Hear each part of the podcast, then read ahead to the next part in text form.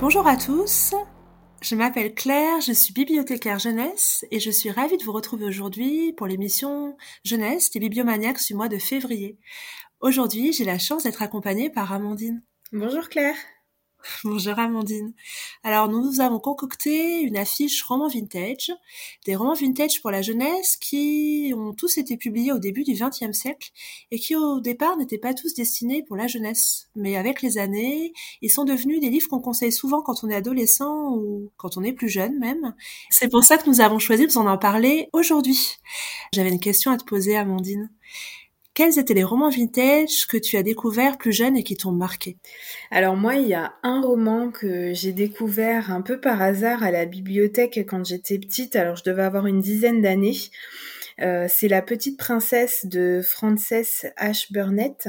Et euh, en fait, je connaissais cette histoire d'abord parce que il y a eu plein d'adaptations et notamment un, dessin animé.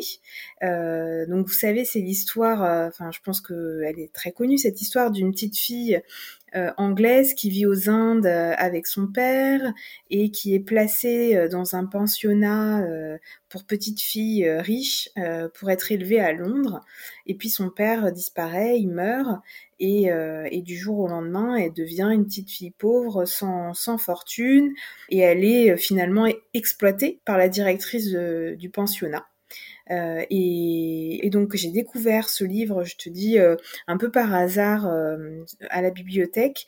J'ai été complètement absorbée par cette lecture quand j'étais petite et ce que je trouve formidable même en le relisant aujourd'hui, parce que je l'ai relu là il y a, quelques semaines, euh, c'est qu'en fait c'est une petite fille qui a une imagination euh, débordante, euh, qui malgré le fait qu'elle est euh, qu'elle vit quand même à un moment donné dans la misère, euh, son imagination lui permet de garder espoir, et puis elle a un comportement qui reste toujours très bienveillant, très altruiste.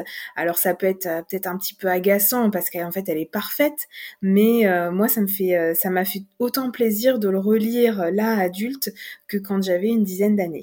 Voilà. Super. Bah, je crois que je l'ai jamais lu moi en fait, mais j'avais vu bah, le dessin animé quand il y avait un dessin animé Princesse Sarah quand on était petite. je sais pas du tout si c'est fidèle ou pas au roman, mais moi j'aimais bien le dessin animé.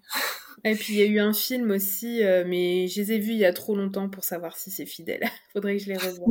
Et euh, justement, tu parlais d'une petite fille euh, pleine d'imagination. Bah, ça va correspondre à un des personnages d'un des titres. Aujourd'hui, on va vous parler toutes les deux de Anne de Green Gables, de Lucie Maud Montgomery, qui a été traduite de l'anglais par Hélène Charrier et qui a été rééditée tout récemment chez Monsieur Toussaint Louverture.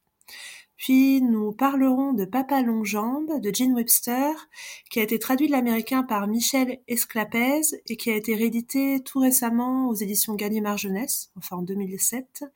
Pour finir finalement par Arsène Lupin, gentleman cambrioleur de Maurice Leblanc, qui a été réédité récemment aux éditions du Livre de Poche.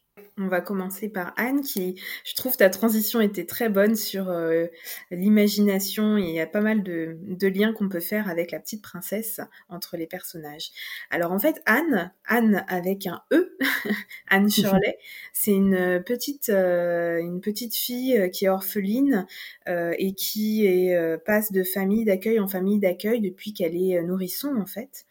Et son histoire, elle se déroule au début du XXe siècle sur l'île du Prince-Édouard au Canada. Elle arrive en fait dans la, famille de Matthew et Marilla Cuthbert, euh, qui sont un frère et une sœur, qui décident en fait d'adopter un garçon, un jeune garçon, pour leur donner une aide dans les travaux agricoles. Et puis, on imagine bien à quel point ils sont étonnés quand ils voient arriver une jeune fille d'une douzaine d'années euh, une jeune fille qui a la langue bien pendue, qui euh, fait pas mal de bêtises malgré elle, mais qui euh, finalement est charmante et ils peuvent pas se résoudre de la renvoyer dans l'orphelinat où elle était et ils, ils la gardent et ils décident donc de l'élever. Il l'adopte. Euh, et ce premier tome, en fait, puisque ce, livre, c'est euh, le premier tome d'une saga, raconte le quotidien de Anne dans ce nouveau cadre, dans un cadre familial stable, dans, sur une île qui est juste merveilleuse. Euh, elle noue des amitiés, des, aussi des, des, inimitiés, si on peut dire, toujours de manière très très profonde et intense, parce qu'elle vit tout de manière extrêmement intense. Euh, donc c'est finalement le quotidien d'une petite fille euh, qui euh, fait des bêtises, qui, qui est assez classique comme quotidien, mais d'une petite fille qui est quand même assez extraordinaire dans sa sensibilité, sa capacité d'imagination. Bah, j'étais très contente que tu veuilles mettre ce titre à l'affiche parce que moi j'avais jamais lu Anne de Green Gables. Euh, je connaissais l'histoire de Anne Shirley grâce à un téléfilm, enfin une série de téléfilms qui passait euh, quand j'étais petite, Le Bonheur au bout du chemin. Et j'adorais l'univers, mais j'avais jamais pris le temps de me plonger dans les romans. Ce qui m'a immédiatement plu, c'est euh, le ton de l'autrice. Je trouve que la première scène d'introduction, où on fait la connaissance de la voisine qui régente un peu toute la communauté d'Avonlea, Rachel Lind, est tellement drôle. Parce mm. qu'elle montre, euh, avec la description du ruisseau, qui finalement euh, se calme et s'apaise en arrivant dans le jardin pour montrer de, de, la famille Lind, pour montrer à quel point Rachel régente toute la communauté et à quel point le ruisseau doit se plier aussi à sa volonté. Je trouve ça tellement bien vu et tellement drôle. Puis la séquence qui suit aussi, où Rachel essaie de savoir absolument euh, où est parti Mathieu, euh, et Mathieu est parti chercher Anne. Je trouve ça génial. Ça donne vraiment le ton du roman, qui pour moi est un roman extrêmement drôle, et c'est aussi un roman qui fait du bien. Je sais pas pour toi, mais moi j'avais le sourire aux lèvres en le découvrant. Alors j'ai pleuré aussi un petit peu parce que c'est un roman qui est aussi très profond et euh, parfois très grave. Et j'ai mm. adoré. Pour moi, c'était une sorte de cocon de douceur dans lequel je me suis plongée et qui m'a fait un, un bien fou. Euh, forcément, je suis tombée sous le charme, je pense comme toi, de l'héroïne. Euh, je trouve qu'elle est, euh, ce que tu résumais très bien, elle est, elle est à la fois extrêmement touchante, elle a la langue bien pendue, elle a une force de l'imagination qui est extrêmement euh, développée et qui parle le monde de poésie. Quand elle va regarder quelque chose, par exemple l'étang à côté de la maison, ça va devenir le lac scintillant. Et c'est ainsi que tout devient en fait encore plus beau grâce à son imagination. C'est euh, aussi, je trouve, une héroïne qui a un, un, souffle de vie, euh, qui emporte tout sur son passage et qui fait que rien n'est anodin en sa compagnie. Et je comprends pourquoi elle plaît autant aux gens, parce qu'avoir cette capacité à, à, rendre tout beau autour de soi, euh, c'est quand même assez fort. Et vraiment, c'est une héroïne qu'on a envie de, de, connaître, on a envie de devenir son âme sœur, parce que ça, c'est un mot qui revient très souvent. Elle a plein d'âmes sœurs qu'elle croise, comme tu le disais, des amitiés très fortes comme Diana. C'est génial les passages avec Diana, tout ce qu'elle s'invente l'espèce de forêt où elles imaginent qu'il y a plein de fantômes, etc. Enfin, le, petit bois autour de leur propriété, je trouve ça génial. Euh, comment elles, elles ont une imagination débordante toutes les deux. C'est vraiment euh, un très beau roman. Et t'évoquais aussi le fait qu'on suit les saisons euh, justement, et je trouve ça aussi très intéressant parce que euh, Lucie Maud Montgomery, elle, elle arrive à nous montrer comment une communauté à cette époque, donc je pense à la fin du 19e, début du 20e siècle, vivait, comment les saisons rythmaient en fait l'existence, l'école, le catéchisme le dimanche, la fête de Noël avec le spectacle, enfin, je trouve ça très bien montré. Et puis ce que j'aime beaucoup aussi dans ce roman, c'est les descriptions de la nature je rêve maintenant d'aller sur l'île du Prince-Édouard. ça a l'air juste merveilleux. Et d'ailleurs, je me suis abonnée sur un compte Instagram où on voit tous les paysages de Anne et euh, qu'elle a vu. Et je trouve ça incroyable. On voit aussi la maison en fait euh, telle qu'elle a été, enfin qu'elle a existé, je pense. Et, et c'est vraiment les descriptions sont sont juste superbes. Mais c'est au point que, alors ce roman, il est très étudié euh, chez les petits japonais. Et du coup, le tourisme des Japonais sur l'île de Prince-Édouard est très important, paraît-il. euh, J'allais dire à cause, mais grâce à ça, en fait. on, quand on le lit, on veut y aller. Ouais. ça marche super bien pour nous convaincre euh, de faire du tourisme. Et euh, bah oui, puis j'adore les personnages. Enfin, je trouve qu'elle les rend extrêmement vivants. C'est comme si ils sortaient des pages ils étaient devant nous. Et ils nous manquent. moi, ils m'ont manqué. Ah, moi aussi, en fait. Et j'ai adoré Gilbert Blythe, forcément. Euh, Diana, enfin, tous, même Rachel Lynn, je trouve qu'ils sont extrêmement, ils deviennent un peu notre famille. C'est pour ça qu'ils nous manquent, en fait. J'avais pas envie de finir ce roman, j'ai retardé la fin, etc. Et je me suis commandé la suite, bien entendu. je me retournais à Vonley très rapidement parce qu'on se sent bien en Vonley, tout simplement. Ouais, je suis d'accord. Et puis, euh, j'ajouterais peut-être par rapport au caractère d'Anne, euh, qu'elle est, euh, il n'y a pas de, enfin, il n'y a pas de, j'allais dire, de naïveté ou de comment dire, euh, elle n'est pas 100% euh, 100% bienveillante ou où finalement c'est un personnage qui euh, fait aussi des erreurs, qui euh, a aussi des personnes qu'elle déteste, et finalement c'est juste que tout ce qu'elle vit, elle le vit intensément. Quand elle aime quelqu'un, c'est intensément, quand elle déteste quelqu'un, c'est intensément, et c'est presque comme si elle se faisait des promesses quand elle n'aime pas quelqu'un de ne jamais l'aimer en fait. Enfin, euh, donc c'est ça qui est très touchant.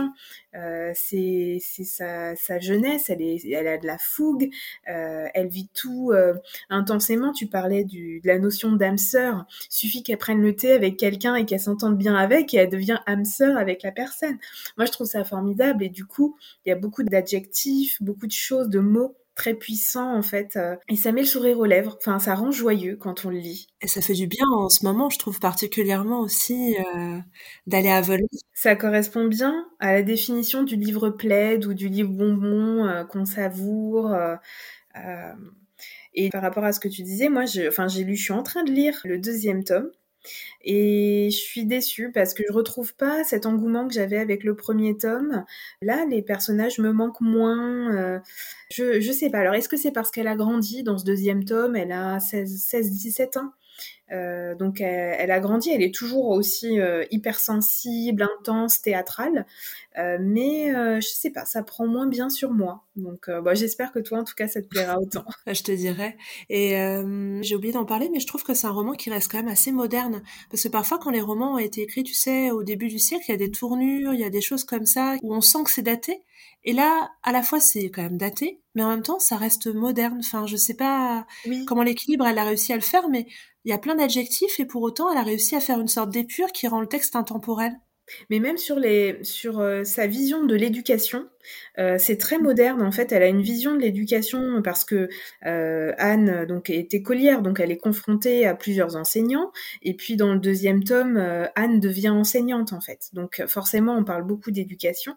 Et elle a une vision qui est une vision en fait de l'éducation bienveillante, de l'éducation positive dont on parle depuis quelques années et qui est complètement à l'opposé de ce qui devait se pratiquer au début du XXe siècle, où je pense que on punissait physiquement les enfants, et elle, elle est, et, c'est très très intéressant de voir à quel point elle est à l'avant-garde de tout ça dans le livre. Et je pense qu'on peut, on peut le rattacher sur, enfin, on peut faire ce lien sur plein de sujets sur le fait que Anne fait des études, par exemple, ou qu'elle va en faire, euh, c'est aussi euh, très moderne euh, pour le début du XXe siècle. Et toi, tu as regardé la série, du coup, il y a une série sur Netflix, Anne with an E. T'en as pensé quoi? Moi, j'ai adoré, j'ai vraiment adoré cette série parce que déjà, les paysages, enfin c'est aussi une pub pour le tourisme là-bas, sont magnifiques. Et puis euh, j'ai beaucoup aimé les acteurs et notamment l'actrice qui fait Anne. Je trouve qu'elle est, euh, enfin elle est parfaite, elle joue parfaitement ce rôle. Et si je devais m'imaginer Anne, euh, j'ai lu le livre après, mais je pense que je l'aurais imaginé comme ça. Euh, moi, j'avais, comme toi, j'avais d'abord vu le téléfilm euh, mm. et je, je la préfère cette actrice, sa manière de jouer, à celle du téléfilm parce que je la trouve encore plus intense, encore plus théâtrale. Et toi alors? Moi j'aime beaucoup Gilbert. je trouve que Gilbert Blight, il est, il est très bien choisi aussi comme acteur et, et je trouve que leur duo fonctionne bien. Enfin, leur duo d'inimitié en tout cas. Mm. Alors j'ai regardé pour l'instant que les deux premières saisons. La première saison, j'ai plutôt bien aimé. La deuxième saison, j'ai trouvé que ça s'éloignait beaucoup trop de la trame originelle et il y avait, c'est comme si ça voulait brasser plein de thèmes très importants de l'époque, mais euh, qui n'était pas forcément lié à Avonlea. Et c'est mm. un peu ce que j'ai regretté parce que ça mélange vraiment plein de choses. Hein. La ruée vers l'or, il y a un voyage aussi qui permet de parler d'esclavage. Je suis pas sûre que ce soit des choses qui soient présentes dans le deuxième tome, mais comme je ne l'ai pas lu, c'est juste une intuition, un peu basée aussi sur le téléfilm. Mais mm. du coup, je confirmerai en regardant. Je trouve que la première saison est plus fidèle. La deuxième, je me suis un peu éloignée, ce qui fait que j'ai pas encore regardé la troisième. Ouais. Ouais, mais la troisième c'est pareil puisque tu as une histoire aussi euh, avec euh, une communauté d'Indiens qui vit à proximité et et je vois pas ça là dans le deuxième tome, j'ai pas vu ça, donc je pense qu'ils ont ils ont inventé pas mal de choses. Mais euh, ça m'a pas gêné du tout moi, mais je comprends que ça puisse gêner. et euh, bah, tu parlais d'éducation bienveillante par rapport à Anne. C'est une super transition avec le deuxième, euh, le deuxième euh, livre dont on va vous parler, puisqu'on va vous parler de Papa Longjambe. Et Papa Longjambe, c'est l'histoire de Jerusha Abbott, qui s'est auto-surnommée Jeudi, parce qu'elle déteste son prénom de Jerusha. Et c'est une jeune fille de 17 ans, quand on fait sa connaissance, on fait sa connaissance par des lettres. En fait, euh, Papa Longjambe, c'est un roman épistolaire. Et Jerusha, elle écrit des lettres. Elle écrit des lettres à un mystérieux bienfaiteur qu'elle a surnommé Papa Longjambe. C'est quelqu'un qui euh, l'a remarqué dans son orphelinat grâce à une rédaction assez impertinente qu'elle avait faite et qui a décidé de payer ses frais d'université. La seule condition qu'il a fixée euh, pour payer les frais, c'est que Jerusha, ou je dis, écrive tous les mois une lettre où elle explique un peu comment se déroulent ses cours, comment se passe sa vie, une lettre qu'elle lui adresse sans jamais savoir qui il est, une lettre à laquelle il ne répond jamais. Alors Jerusha, elle va tenir sa part du marché, elle va écrire très très souvent, beaucoup plus souvent qu'une fois par mois à, ce papa longue jambe, et c'est ainsi qu'on va découvrir euh, tout son séjour à l'université, toutes ses études, et qu'on va voir comment elle va s'ouvrir au monde. Eh bien, écoute, euh, en fait, moi, j'ai d'abord aimé le contexte de ce roman, c'est-à-dire euh, le fait de l'imaginer, cette, euh, ce personnage principal, euh, dans une université américaine. Alors, je me l'imagine, tu sais, avec les vieilles pierres, du lierre, enfin voilà, tu sais, vraiment le, le, truc assez classique. S'imaginer les costumes, s'imaginer la vie dans le pensionnat avec les autres jeunes filles. donc, c'est ça d'abord qui m'a assez séduite. Et puis il faut dire aussi que ça se lit, euh, c'est très plaisant à lire, ça se lit vite, c'est dynamique. Et je pense que la forme épistolaire euh, apporte beaucoup de dynamisme. Elle fait globalement pas forcément des lettres très très longues. Donc en fait, euh, on, le, enfin je sais pas en combien de temps je l'ai lu, mais euh, assez rapidement finalement. Par contre, moi j'ai eu vraiment un, gros bémol, c'est le ton qu'elle utilise. Euh, puisque c'est Judy qui, euh, qui parle et donc on lit les, euh, les lettres de Judy et j'ai trouvé que vraiment elle s'exprimait avec une candeur, avec un, un ton extrêmement enfantin qui est celui d'une, je sais pas, d'une petite fille de 12-13 ans, 14 ans peut-être, et non pas d'une d'une jeune femme qui doit avoir 17-18 ans et qui fait des études à l'université.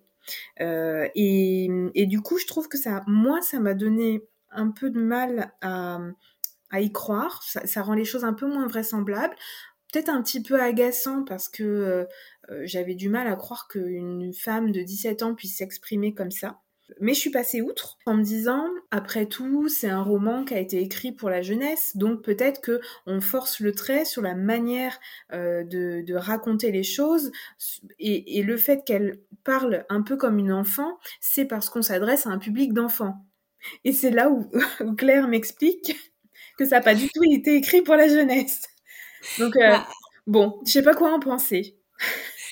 Alors, euh, ce qui, moi, en fait, tu sais, j'ai posté euh, une story comme pour dire qu'on était en train de le lire, tu sais, pour préparer l'émission. Et euh, j'ai une amie, Glory Bobox, qui m'a expliqué qu'en fait, c'est un livre qui avait été écrit par l'autrice à destination des jeunes filles, donc celles qui allaient faire partir à l'université. Ce que je mm. trouve assez intéressant parce que euh, finalement, c'est une sorte de manuel un peu sur l'université. J'ai perçu comme ça. Alors, moi, j'ai pas le même bémol que toi, parce que finalement, euh, je l'ai pris, cette héroïne, donc je dis, comme une héroïne qui finalement n'a rien vécu. Dans le sens où son, elle a vécu une sorte de huis clos toute sa vie, puisqu'elle a toujours été à l'orphelinat, mmh. et son horizon s'est limité à l'orphelinat.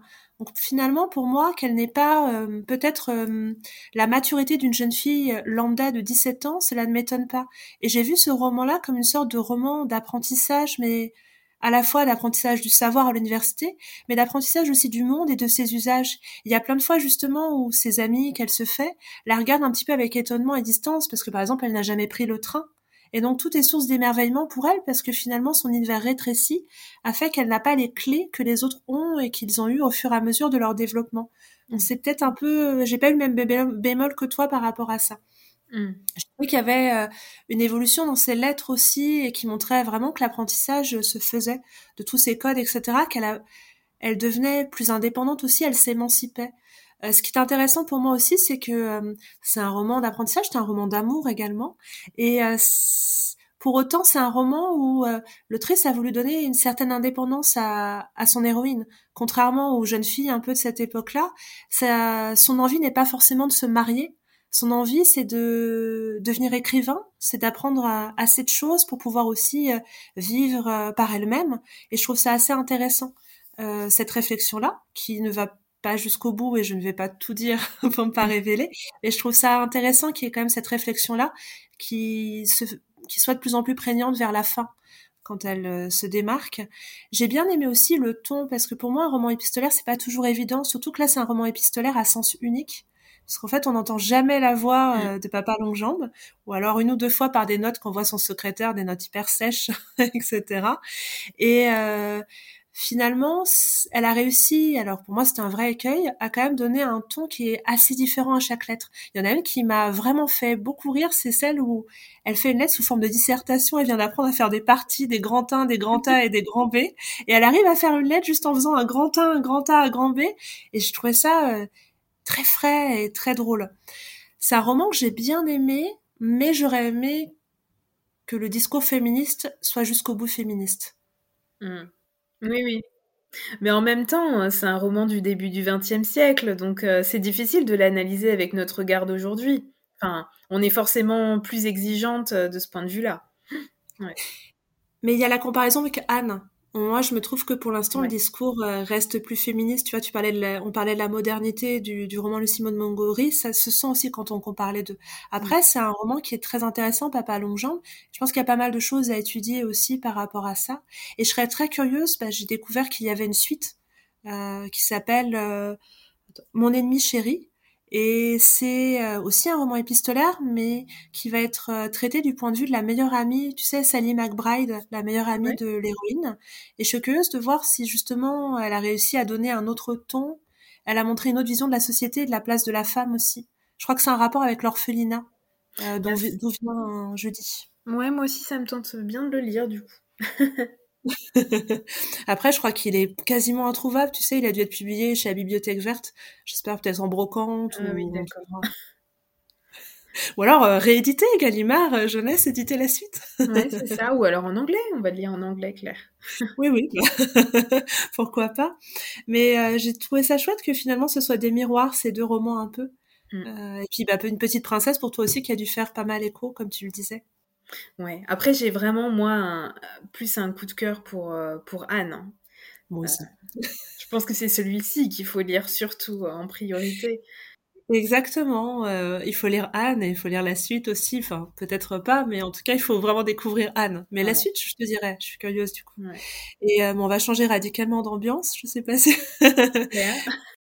on va passer à Arsène.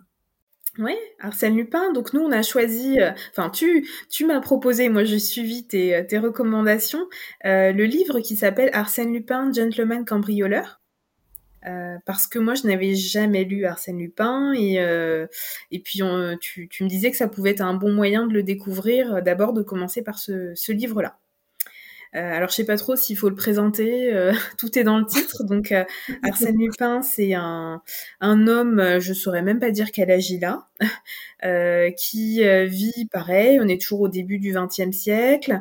On, on est entre Paris, parfois la Normandie.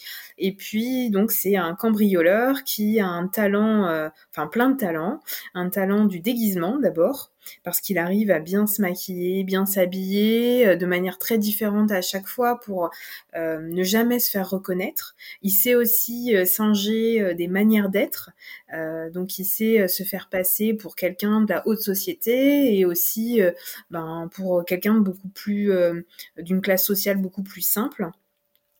Euh, et il est euh, particulièrement intelligent pour inventer en fait des, intrigues euh, de cambriolage qui sont à chaque fois, enfin en tout cas moi je n'ai jamais percé avant d'avoir le dénouement, donc ils sont toujours assez ingénieuses. il est très moqueur. Euh, bon, bref, euh, donc tout, tout, ce livre, c'est euh, plein d'aventures. je sais pas combien il y en a, peut-être une dizaine, quelque chose comme ça. et chaque aventure, en fait, c'est l'histoire d'un cambriolage qu'il a mené. Voilà.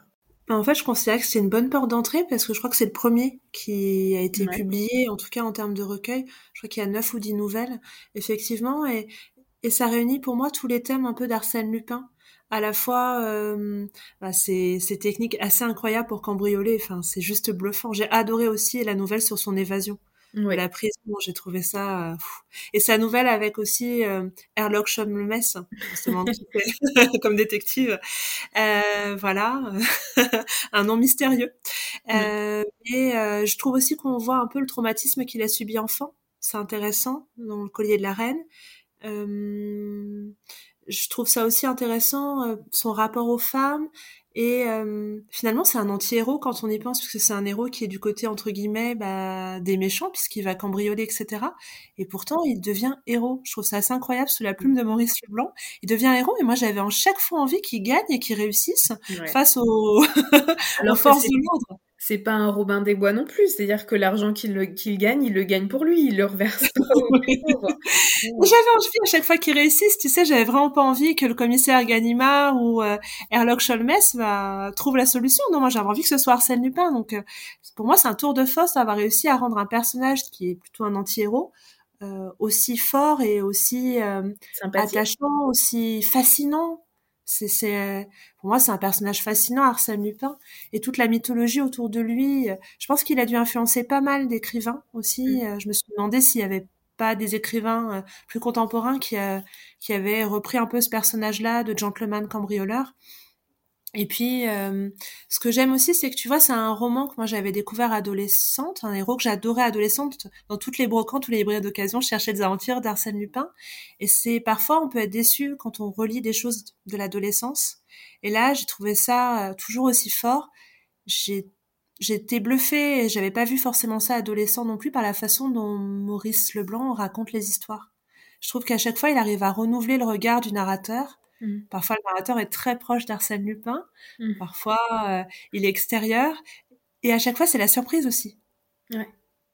Ouais, parce qu'en fait, euh, à chaque intrigue, enfin moi en tout cas, à chaque intrigue, je me dis, j'essayais de deviner euh, ce qu'il allait pouvoir inventer, comment ça allait tourner, et puis bon, voilà, j'y arrivais jamais. Après, j'ai pas suffisamment de lecture de romans policiers pour, euh, pour arriver à deviner ça, mais euh, c'est surprenant à chaque fois. Euh, et à chaque fois, en même temps, quand on le lit, on se dit ah mince, j'aurais pu quand même deviner, euh, deviner tout ça. Euh, et il est sympathique et attachant aussi parce qu'en fait, il est très moqueur. Il se moque beaucoup de la haute société. Il se moque beaucoup des institutions, des, des euh, institutions au sens de, euh, ça peut être Ganimard qui représente en fait la police euh, ou la, les représentants de la prison. Enfin, il, il, c'est un côté très français en fait, un peu comme dans euh, les contes autrefois où on se moquait aussi, euh, euh on se moquait beaucoup du de l'ordre établi, enfin de toutes ces choses là. Et je pense que c'est pour ça que ça marche bien. c'est qu'en fait, il est, il reste très poli, il reste très très bien comme il faut, mais il se moque. Et, et toujours, c'est un peu pince sans rire. Enfin, voilà. Donc c'est très, c'est fin et, euh, et drôle, on s'ennuie pas. Ça se lit euh, super bien parce qu'en fait, euh, ben, chaque, chapitre, c'est une intrigue en tant que telle. Donc, le tout est cohérent, mais en même temps, ça peut se lire comme des nouvelles, si on veut, indépendantes les unes des autres. et je trouve moi, je l'ai lu à un moment donné où bah, j'avais pas forcément de, des grandes plages de lecture devant moi, pas forcément beaucoup de disponibilité d'esprit pour lire quelque chose de trop compliqué, et c'était parfait. J'ai passé un super bon moment. Je suis vraiment très contente que tu me l'aies fait découvrir euh, pour l'émission, parce que j'en lirai d'autres. Je trouve que ça peut être une bonne lecture aussi quand on quand on est en panne de lecture, on sait pas trop dans quoi se mettre, et euh, ou quand on a plein d'échecs de lecture, des abandons avec ça, je pense qu'on peut se remettre à la lecture et euh, euh, avec 100% euh, de réussite, quoi. je sais pas si on peut le vendre comme ça, Claire. Moi, je trouve ça parfait. Et ce que j'aime aussi, c'est l'élégance. C'est l'élégance d'Arsène Lupin. Il est toujours élégant. Euh, je trouve ça, il a une forme d'élégance, il est vraiment, il, est fascinant. Et, et, je repensais aussi, je le trouve toujours moderne aussi. Tu vois, c'est un peu comme Anne dont on parlait. Il y a une modernité euh, du personnage qui passe les époques. Et ça, pour moi, c'est finalement euh, la force d'un, la force d'un roman ou d'un recueil de nouvelles, c'est de passer les époques. Et ces deux romans dont on a parlé, pour moi, ils passent les époques plus que Papa Longue Jambe. Ouais, je suis d'accord, ouais. Et tu, tu disais aussi, euh, tu parlais de son rapport aux femmes au début. Euh, la modernité, elle peut être là aussi, euh, peut-être, parce que il a un rapport d'égal à égal. Alors, en revanche, il y a quand même pas beaucoup de femmes, hein, clair. Mais, mais c'est vrai qu'il y a plutôt un rapport d'égal à égal. Ouais. Alors c'est parce que j'ai lu le reste un petit peu, enfin pas tout, mais euh, tu vas voir, euh, quand tu vas continuer, il va y avoir des femmes qui vont apparaître, notamment la comtesse de Cagliostro. Mais je vais essayer de les lire dans l'ordre. Donc le prochain, c'est, euh, je me le suis acheté d'ailleurs aujourd'hui, c'est Arsène Lupin contre Herlock Sholmes. D'accord, super. voilà, donc je vais essayer dessus, mais je trouve ça super parce que c'était la dernière nouvelle, donc comment Herlock Sholmes va se venger ou pas d'Arsène Lupin? Va-t-il réussir? J'étais ravie de partager cette affiche avec toi, en tout cas, Amandine. Ouais, merci Claire. Moi aussi, j'étais très contente euh, parce que je trouve que bah, c'était euh, une belle affiche. Je me suis franchement fait plaisir en lisant tous ces livres. Euh, et, c'est d'autant plus important pour moi que c'était euh, officiellement euh, ma dernière affiche avec les Bibliomaniacs parce que j'ai j'ai décidé d'arrêter, on va dire d'arrêter de manière officielle et régulière les Bibliomaniacs. J'espère que que vous m'accueillerez encore de temps en temps, peut-être une fois ou deux dans l'année avec toi ou avec le reste des filles pour une émission classique.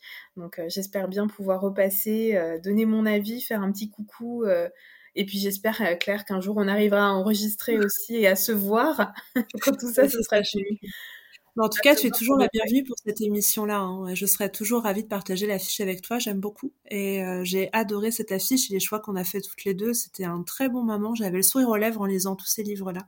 Et je trouve que c'est l'essentiel, surtout en ce moment, d'avoir le sourire à lèvres en préparant une affiche des Bibliomaniacs. bon, bah, c'est une belle conclusion. Hein. bah voilà, n'hésitez pas à lire tous ces livres-là pour avoir le sourire aux lèvres comme nous deux. Et puis, euh, bah, très très bientôt, euh, Amandine. Très belle lecture à toi et profite bien de ta jolie Victoria. Merci. Et puis, euh, je, vous retrouve la semaine prochaine pour une nouvelle émission des Bibliomaniacs autour d'un documentaire et d'un immeuble parisien. Je vous laisserai découvrir ça la semaine prochaine. Mhm. Au revoir, lisez bien. Au revoir.